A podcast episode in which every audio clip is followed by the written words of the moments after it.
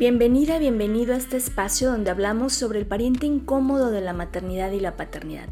Yo soy Georgina González, especialista en duelo gestacional, perinatal y neonatal, y deseo que encuentres aquí un lugar seguro y respetuoso para transitar tu proceso de duelo.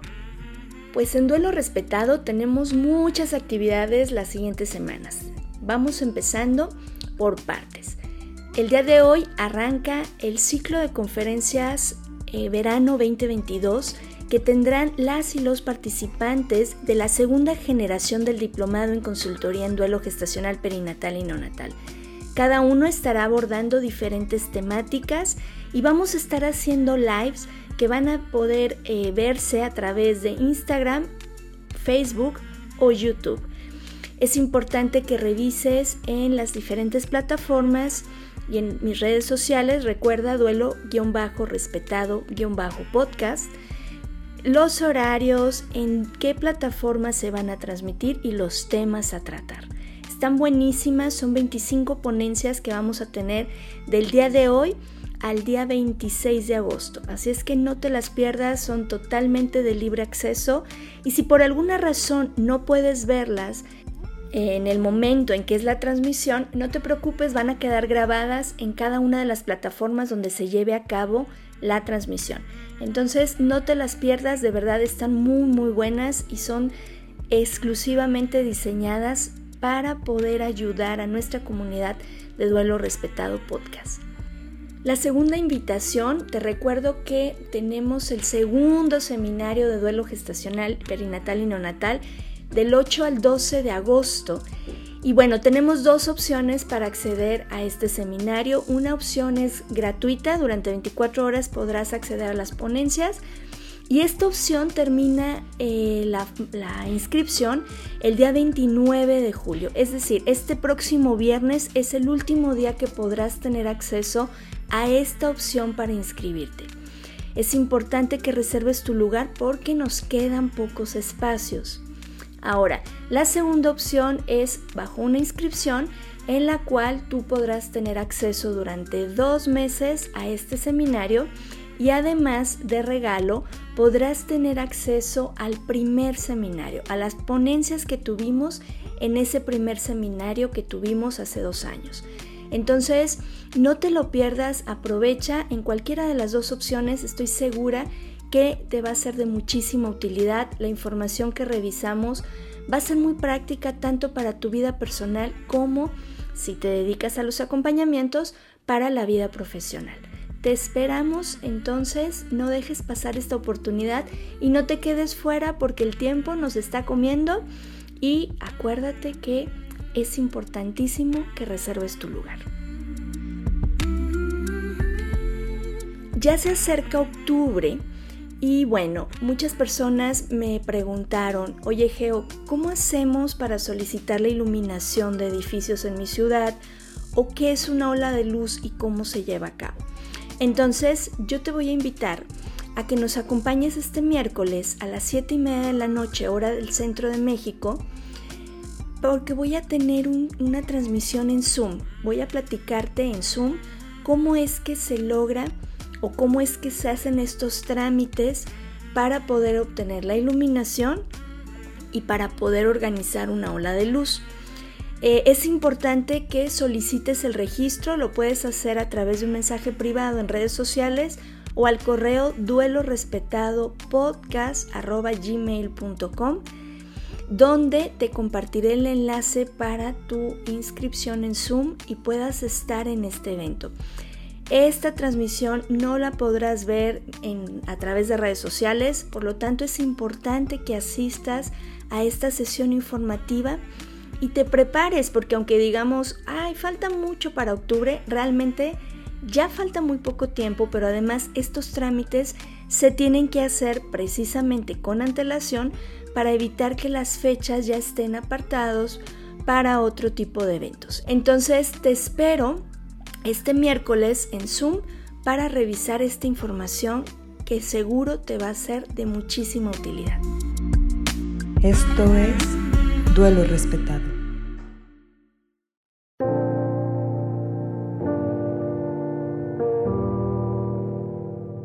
Bueno, pues el día de hoy quiero, quiero aprovechar para agradecerle a mi querida Babi hasta Monterrey. Babi, te mando un abrazo, porque este es un tema que ustedes pidieron mucho y yo les estuve pidiendo su apoyo para poder tener a un especialista que realmente fuera muy humanizado y muy consciente de este proceso.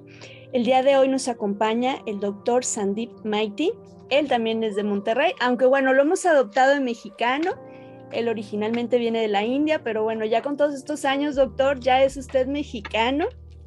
Cuenta con más de 28 años de experiencia acompañando en temas de salud de la mujer. Tiene muchísimas certificaciones que créanme que el, episodio completo no nos alcanzaría para compartirles. Él es uroginecólogo y básicamente su enfoque es en mejorar la salud femenina. Doctor Maiti, qué gusto, bienvenido, gracias por acompañarnos.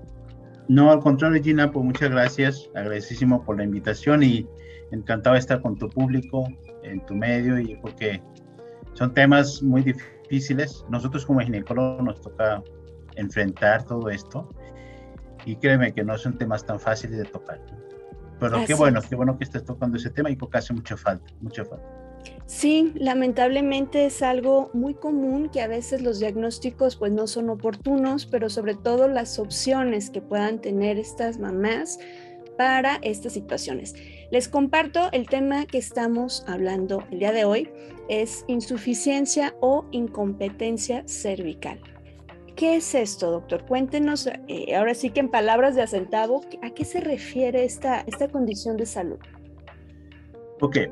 Eh, el bebé, un embrión se implanta dentro del útero. El útero tiene diferentes eh, partes, tenemos lo que es el cuerpo del útero, donde se aloja el bebé, principalmente donde se implanta. En la parte final hablamos lo que se llama cervix. Cervix es de como si fuera eh, la boquilla de una, una botella, que si lo inflamos, si lo manejamos como un globo, es la parte donde entramos, se sopla para entrar aire. Y además tenemos la trompa y los ovarios. Bueno, el cervix es la parte más inferior es la parte donde se tiene que ir abriendo para poder dar eh, nacimiento al bebé. ¿Qué sucede con paciente con insuficiencia cervical? Bueno, normalmente el cervix se dilata por contracciones, o sea, tenemos contracciones, se contrae la matriz y en la cabeza del bebé va empujando, la cabeza del cervix es como un taladro, o sea, está, tiene que estar en contacto la cabeza del bebé sobre el cervix para ir dilatando, dilatando, dilatando, y para que se pueda abrir. Bueno, en caso de paciente con insuficiencia o en caso de insuficiencia o incompetencia ismo cervical, es que el cervix se dilata. Se dilata, se empieza a dilatar y normalmente no hay dolor. Y esa dilatación sucede por lo general en el segundo trimestre, entre 15, 24, 25 semanas. Y es algo que se vaya presentando en forma abrupta, cuando conocemos el caso, cuando ya tenemos un antecedente, a lo mejor podemos predecir, pero cuando es la primera vez es, es difícil la poder predecir que es algo que va a pasar. Pero hay cosas que hacemos actualmente, hay cosas que se puede hacer para poder anticipar o poder sospechar. Pero una insuficiencia cervical es la dilatación del cuello de la matriz sin dolor, sin trabajo de parto. Y corresponde a un 10% de pacientes con parto prematuro. Y estamos hablando de que realmente es un índice muy alto. Ahorita le escuchaba, doctor, y bueno, eh, cuando sucede eh, la primera ocasión, bueno, no hay forma de saberlo. Pero ¿quién, quién puede hacer un diagnóstico eh, de este tipo de condición de salud? ¿Quién, quién sería el indicado? ¿Un, ginecólogo en general? ¿Un materno fetal? ¿Quién sería el indicado para hacer este diagnóstico? Yo creo que un ginecólogo que tenga conocimiento en ese tema. ¿Ok?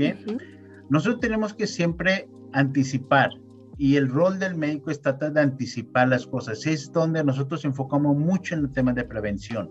Y desafortunadamente estamos en un país, en México, donde no se practica el tema de prevención. Ok, si tenemos una paciente la primera vez y vemos eh, eh, que algún factor de riesgo como una malformación uterina como un, como un útero de Idelfo, un útero de Bicone, bueno, es una sospecha y esto lo estamos viendo antes de que se embarazara. Y esos son factores que puede predecir que ese paciente seguramente va a tener problemas. Adquirida, puede haber antecedentes de legrados, antecedentes de abortos. Muchas veces pasa, y ahí se, te digo que nosotros a veces es que hacemos un legrado sin que cervix se dilata y a veces forzamos el cuello de la matriz para que se abra. Y eso es a veces en ese tipo de conducta. Y a veces decimos, no pasa nada, pero podemos causar pérdida de tono del cervix y ese cervix se queda débil. Ahora, también hay otras razones, pues una paciente con problemas de displasias, que tenemos que hacer una conización, quitar parte del cuello de la matriz, pacientes que han tenido antecedentes de un parto precipitado, esos partos de embola, se sale totalmente, bueno, son factores de riesgo que ya lo tenemos en la historia clínica. Ahora, y ya embarazada, claro, se puede hacer diagnóstico, lo que es la parte de la historia clínica. Segundo, es muy importante saber, te decía yo que es difícil la primera vez que suceda y primera vez que cuando pasa esto, muchas de las veces no sabemos por qué sucede. O sea, podemos tener este factor de riesgo, pero hay ocasiones que no tiene factor de riesgo y sucede. Híjole, es una situación bien complicada para mí como ginecólogo enfrentar esa situación con la paciente, porque la paciente tiene una esperanza de un bebé. Pero el ultrasonido, ultrasonido es la herramienta más importante que podemos, que tenemos, y es algo que todos los ginecólogos tenemos como un lápiz, o sea, es una eh, herramienta de uso diario, que podemos estar midiendo el cuello de la matriz para saber si ese paciente va a tener un problema de incompetencia cervical Y, y además las revisiones ginecológicas, ¿no? Hay diferentes, eh, eh, ¿cómo se llama? Les, este, guías que podemos tener. Por ejemplo, si es una paciente primera vez que nunca ha tenido un, un, paciente primera vez, un paciente gemelar, porque es algo que puede pasar con dos bebés, el peso del bebé a veces es mucho mayor y actúa sobre el cervix y se puede ir dilatando. Bueno, si es una primera vez, primer embarazo o un embarazo gemelar, si hacemos una ecografía a los 20 semanas, ¿ok? Y si el largo del cervix es más de 25 milímetros o 2.5 centímetros, hablamos que ese servicio está bien, pero si es menos, aguas. Ese paciente seguramente hay que hacer un cerclaje porque el cervix está venciendo por peso o por lo que sea, pero es acortado. En una ecografía normal, el cervix debe de medir entre 3.5 a 4 centímetros. Estamos en unos 35 a 40 milímetros. Abajo de 25 milímetros, ese es el número clave. Abajo de 25 milímetros, hablamos que ese paciente va a tener un problema que hay que atacar. Pero si tenemos una paciente que ya ha tenido pérdidas fetales antes y si hacemos una ecografía entre a lo de 14, 16 semanas y encontramos un cervix mayor de 30 milímetros, podemos seguir vigilando. Porque si tenemos un cervix menor de 30 milímetros, hay que estar revisando cada semana, cada dos semanas, si el cervix va disminuyendo y reduce menos de 25 milímetros, ese paciente hay que hacer un cerclaje. ¿Ok? Y, una paciente que tenga ah, ah, una pérdida fetal o un nacimiento prematuro entre 28 y 36 semanas, este, bueno, e, ese paciente también tenemos que estar monitoreando. Entonces, dependiendo, dependiendo cuándo fue la pérdida anterior, y es cuando podemos establecer un rol, un plan de, vigilancia para poder eh, detectar las cosas a tiempo. Pero a veces no es tan fácil hacer una ecografía es, eh, midiendo cervix porque tenemos que pedir a la paciente que, que, venga con la vejiga llena o hacer un eco transvaginal para poder medir cervix. Pero cuando tenemos antecedentes lo hacemos obligatoriamente. Yo tengo pacientes con cerclajes y es algo, una forma de medir, la, la, eh, decidir cuándo voy a hacer un cerclaje ¿ok? Y a veces, el muchas veces pensamos que el cerclaje es una opción, es una, es una, vamos, es una medida eh, preventiva, pero a veces también puede ser algo heroica eh, cuando ya está la dilatación y a ver qué podemos hacer para salvar ese embarazo. No siempre se puede lograr y tampoco el cerclaje es la panacea porque también existen riesgos. riesgos que puede haber, que puede afectar, eh, este, puede producir una complicación mayor, ¿no? Por infecciones y otras cosas. Doctor, ¿qué sería el cerclaje? Porque se habla mucho, pero no, o sea, nada más, ah, me van a hacer un cerclaje, me van a decir, pero yo lo escucho mucho en la consulta, es, mm, pues es un cerclaje, pero no nos queda muy claro cómo se lleva a cabo, qué es en sí el cerclaje.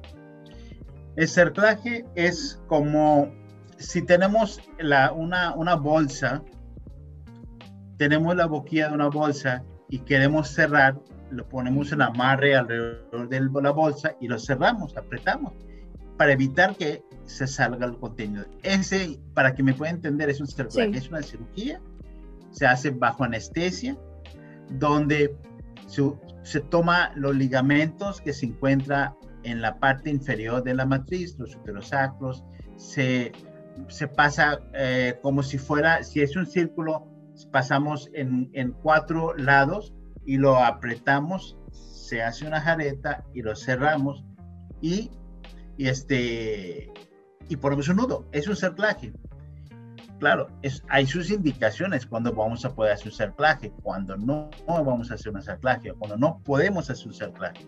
Si me llega una paciente a las 24 semanas ya con la, con las membranas revertidas, ya saliendo fuera del servicio, híjole, es bien difícil, es bien difícil lograr hacer un cerclaje, pero ese paciente seguramente no eh, pudimos haber detectado antes de, y ese es donde nosotros tenemos que estar trabajando, es detectar el largo de cervix entre 14 a 16, 18 semanas en ese rango para tomar una decisión, porque normalmente las pérdidas fetales por incompetencia sucede después de los 18 hasta 24 semanas, en ese rango. Es cuando se abre, se expone, se expone la bolsa, el saco amniótico, ya es muy complicado porque aumenta el riesgo de infección. Claro. O sea, una vez iniciado el proceso, es muy complicado dar marcha atrás. Sí, ¿cierto? se, tiene que hacerlo, tenemos que hacer a veces, y antemano la paciente tiene que saber, ¿sabes qué? Ese bolsa, ese saco amniótico que se abrió, se expulsó, ya está fuera de la, de la, del cervix y está en contacto con la vagina. La vagina es un área donde hay muchas bacterias hay muchas infecciones, muchos hongos. Ese bacteria se puede pegarse ese, ese membrana al momento. Y si lo hemos hecho, si hemos hecho, podemos reducir. Y, y son medidas heroicas, me explico? O sea, son, híjole, déjame intentar a ver si lo puedo hacer. Por antemano te digo que la posibilidad de manipular la bolsa es que se me puede romper la membrana. Si rompe la membrana, ya no puedo hacer nada. Segundo, si logro hacerlo, poniendo la posición o la paciente, este, eh, puede pescar una infección y esa infección puede hacer que se rompa la membrana. O puede tener una corionitis donde pone en riesgo más el bebé. Entonces ahí es donde tenemos que poner en balance, decir, ok, riesgo-beneficio, pero yo creo que como médico que estamos aquí para traer vidas al mundo, siempre tenemos que hablar con la verdad y siempre tenemos que ofrecer la opción y la y, nosotros somos que sabemos las cosas que pueden pasar. A veces los pacientes no saben los alcances, lo, lo, gravedad del problema.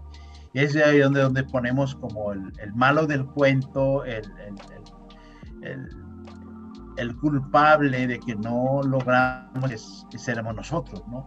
Sí. E, ese es un tema muy complicado muy complicado. Para mí es un tema muy complicado, muy difícil, porque es difícil estar en el zapatos de la paciente. Es que es, es, es, una situación donde se une la esperanza y la desesperanza. La realidad con esa espera de un milagro.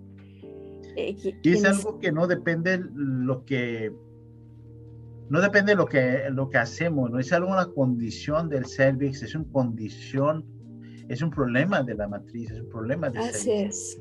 que hace algo que no es que el médico lo, lo, lo hizo que esto sucediera. Así es.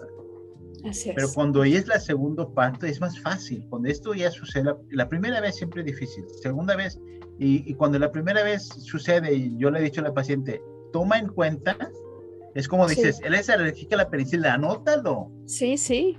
¿Ok? imprímelo en tu cuerpo que eres alérgico a la penicilina. Aquí también.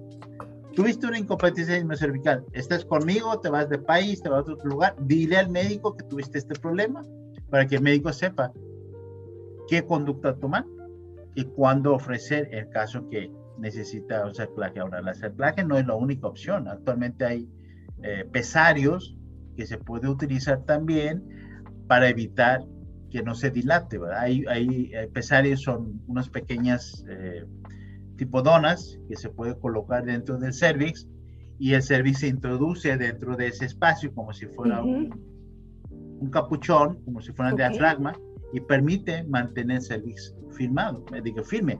Pero todo paciente que, que tenemos una, una, situación de cerclaje, pero tenemos que estar vigilando estrechamente para ver no hay infección, para que no tenga una infección. una infección sube la bacteria, aunque la tiene cerclaje, se rompe las membranas y hasta ahí llegó el embarazo. Claro. ¿Quién puede hacer un cerclaje? Porque el de ginecólogo pronto...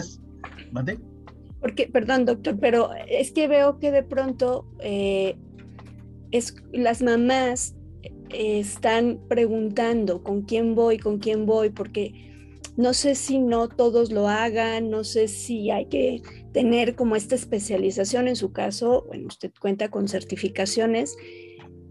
¿Quién sería el especialista idóneo para hacer el cerclaje? ¿Cualquier ginecólogo o dentro de los ginecólogos hay alguien especialista? Cualquier ginecólogo debe estar capacitado si está entrenado bien. Ok. Ok, en una, una formación de la especialidad tenemos, eh, tenemos que ver, vemos todo ese tipo de casos. Uno como residente hace muchos años que fui, estuve como, como, como residente en el 93 o 96, pues sí nos tocaba muchos casos y sí tenemos que aprender. Obviamente, pues cuando estamos en la formación, el que hacía las cirugías, procedimientos, las primeras cirugías, era el maestro de nosotros, pero aprendemos de eso, ¿no?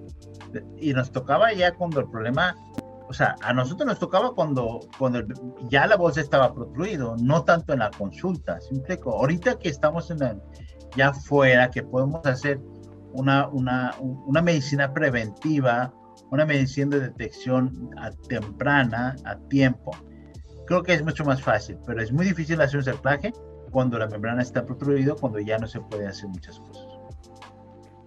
Pero el ginecólogo está certificado, debe de poder hacer ese, ese, ese procedimiento. Claro, todo especialista, todas las subespecialidades ah, se forman desde la especialidad de ginecología.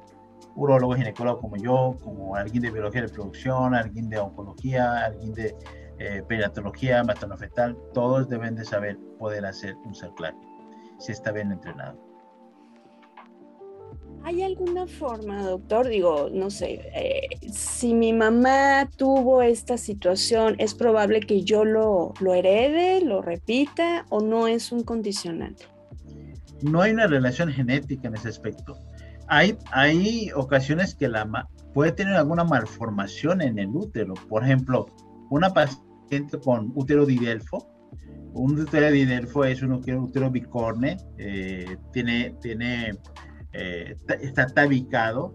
La matriz se forma de dos, embriológicamente, matriz se forma de dos grupos de células que forman un tubito alrededor del riñón. Eso se va desplazando conforme está formando el embrión y se baja la línea media, se junta. Son dos tubos que se juntan. Y cuando se juntan los dos tubos, la línea media desaparece y forma lo que es la matriz. Okay, así se forma. Entonces, hay ocasiones que no se divide y quedan como dos, dos úteros didelfos, dos dobles. O puede estar en forma de corazón, que donde nada más una parte se quedó pegado y no se abrió. Entonces, todo ese tipo de malformaciones tiene, este, hay riesgo. Pero también hay ocasiones que no sabemos la causa, no tiene ninguna malformaciones, pero puede haber un problema de colágeno, puede haber problemas de elastina, que son proteínas que ayudan a mantener firme las, en todo el cuerpo puede estar asociado con ese tipo de cosas, ¿no? Entonces, aquí lo más importante, si tenemos, hacemos una buena, un buen diagnóstico en historia clínica, conocemos bien todos esos factores de riesgo que hay, y si tuvo una pérdida fetal en el embarazo anterior, esto nos ayuda mucho a, a tener mayor puntos para saber cómo está ese paciente y cómo lo voy a manejar. Claro, claro. Y bueno, como usted lo ha dicho y como hemos insistido en otros episodios, la parte preventiva, siempre la parte preventiva.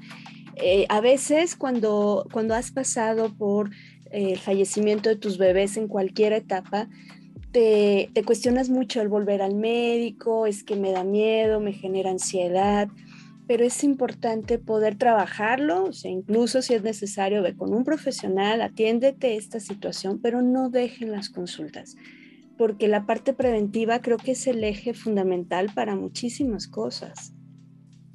Lo que pasa es que cuando una paciente eh, pasen por esto, la mujer, yo creo que tanto el hombre como la mujer, la pareja sufren, pero sufren mucho más la mujer, ¿no? Pasan por una etapa de duelo donde sienten solos, sienten que nadie lo escucha, nadie lo comprende y, y por lo general siempre es la pregunta es ¿por qué? Yo creo que la palabra ¿por qué? Híjole, eh, es una palabra bien difícil de contestar, bien, bien difícil. Y la mayoría de las veces no hay razón. No hay, no hay una respuesta. Y para nosotros los médicos es, un, es algo, a ver, dime, dígame doctor, ¿por qué me pasó esto? Híjole, ¿cómo? O sea, quieren encontrar una respuesta por esto, ¿no? Pero no hay. No hay, porque puede haber muchos factores, muchos factores, y no. Entonces, ese momento, ese es el momento más difícil. Es el momento que nos toca ver cuando tenemos un bebé. A nosotros nos ha tocado beber, eh, sacar bebés sin vida, pacientes que hagan trabajo de parto y se fallece el bebé en el trabajo de parto, abortos, abortos, que es algo muy común que nos toca este, no es una, uno más de embarazo, es uno de uno más, o sea, es un número más de su embarazo. Son temas muy complicados para enfrentar. Eh, yo creo que para nosotros, al menos para mí, no estamos tan capacitados, eh, no tenemos tal vez el tiempo o a veces la sensibilidad de escuchar, escuchar lo que está pasando a la paciente. Más cuando es un embarazo deseado, más cuando, cuando realmente eh, la pareja está eh, buscando un embarazo. Este, pues tenemos que hacer todo lo posible para que esto siga adelante, ¿no?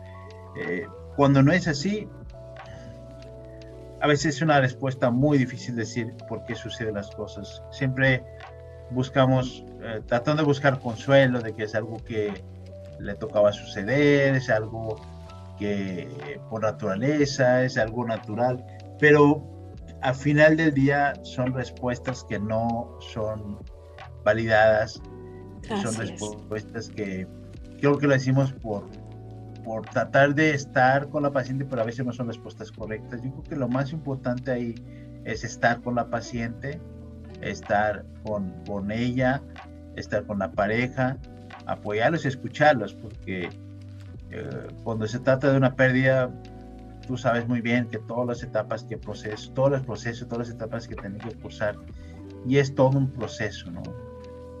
no es. algo que, no te puedo decir, no, no pasa nada hoy, al rato te embarazas, te vuelves a embarazar y se te olvida todo esto, no, no, es uno más, o sea, es, siempre la paciente va a tener miedo y temor. A mí me ha tocado pacientes donde a los 18, 19 semanas este, se rompe la membrana espontáneamente y la tiene que provocar. La tiene que provocar. Se va a una institución pública donde, imagínate, eh, aún sabiendo que el bebé está vivo, la tiene que provocar a 19 semanas, 20 semanas, donde no hay pronóstico para este bebé. ¿no? Sí. Es, es, digo, médicamente es una decisión difícil de tomar, y para el paciente también. A veces dura los pacientes días esperando que expulse el, salga el, bebé y a veces no hacen nada cuando sale, ¿no? Entonces, el, ese tipo de situación es complicado para nosotros. Claro, es que al final eh, algo que, que nosotros abogamos mucho en este espacio es que ustedes también viven un proceso de duelo, que no es como, ah, bueno, un caso más, un expediente más. Claro, de todo hay en la viña del Señor, dicen por ahí, pero eh, algo muy positivo que hemos visto eh, pues en, el transcurso de, los años es cómo se va sensibilizando también el, personal médico ante estas, ante estas muertes que, bueno, pues uno espera la vida y, llega la muerte. Doctor, de verdad, qué, qué honor, qué honor tenerle aquí, qué placer eh, escucharle, da mucha paz, la información sé que a muchas personas que nos están escuchando les va a hacer sentido.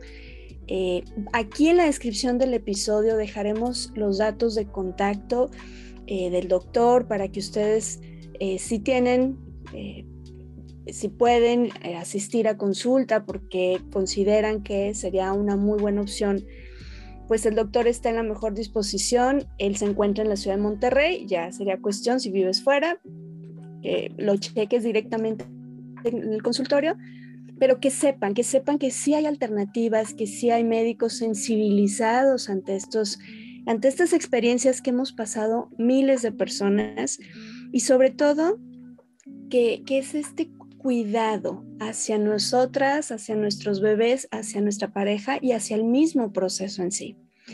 Doctor de corazón, muchísimas gracias por, por compartirse, por, por compartir, abrir su corazón y darnos este tiempo. No, al contrario, Gina, Georgina, este, muchas gracias por la invitación, encantado, me ha encantado platicar de esos temas, encantado poder aportar, apoyarte en, en cualquier otra ocasión, cualquier otro tema que quieras tener. Yo creo que lo más importante es hay que educar, como le dije, necesitamos educar a nuestros pacientes, ahí falta muchísima información. Desafortunadamente la información está presente más en otros medios, con los amigos, con las amistades, porque a mí me pasó esto y va a pasar otra vez a ti. Exacto. O sea, ese tipo de información no es lo más correcto. Eh, esos foros que lo haces tú es, es genial.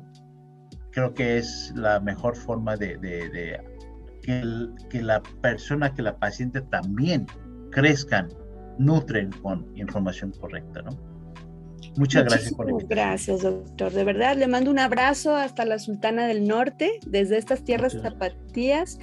Y a ti que nos escuchas, te mando un abrazo muy grande y deseo que, que, si es el proceso que tú estás viviendo, puedas encontrar ese rayo de esperanza ante una situación particular que te toca estar atravesando. Me despido en esta ocasión. Soy Georgina González, especialista en duelo gestacional, perinatal y neonatal, y deseo que todas y todos podamos tener un duelo respetado. Hasta la próxima.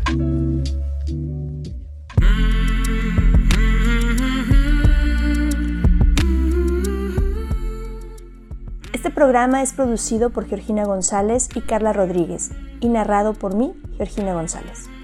Recuerda seguirnos en redes sociales como Duelo Respetado.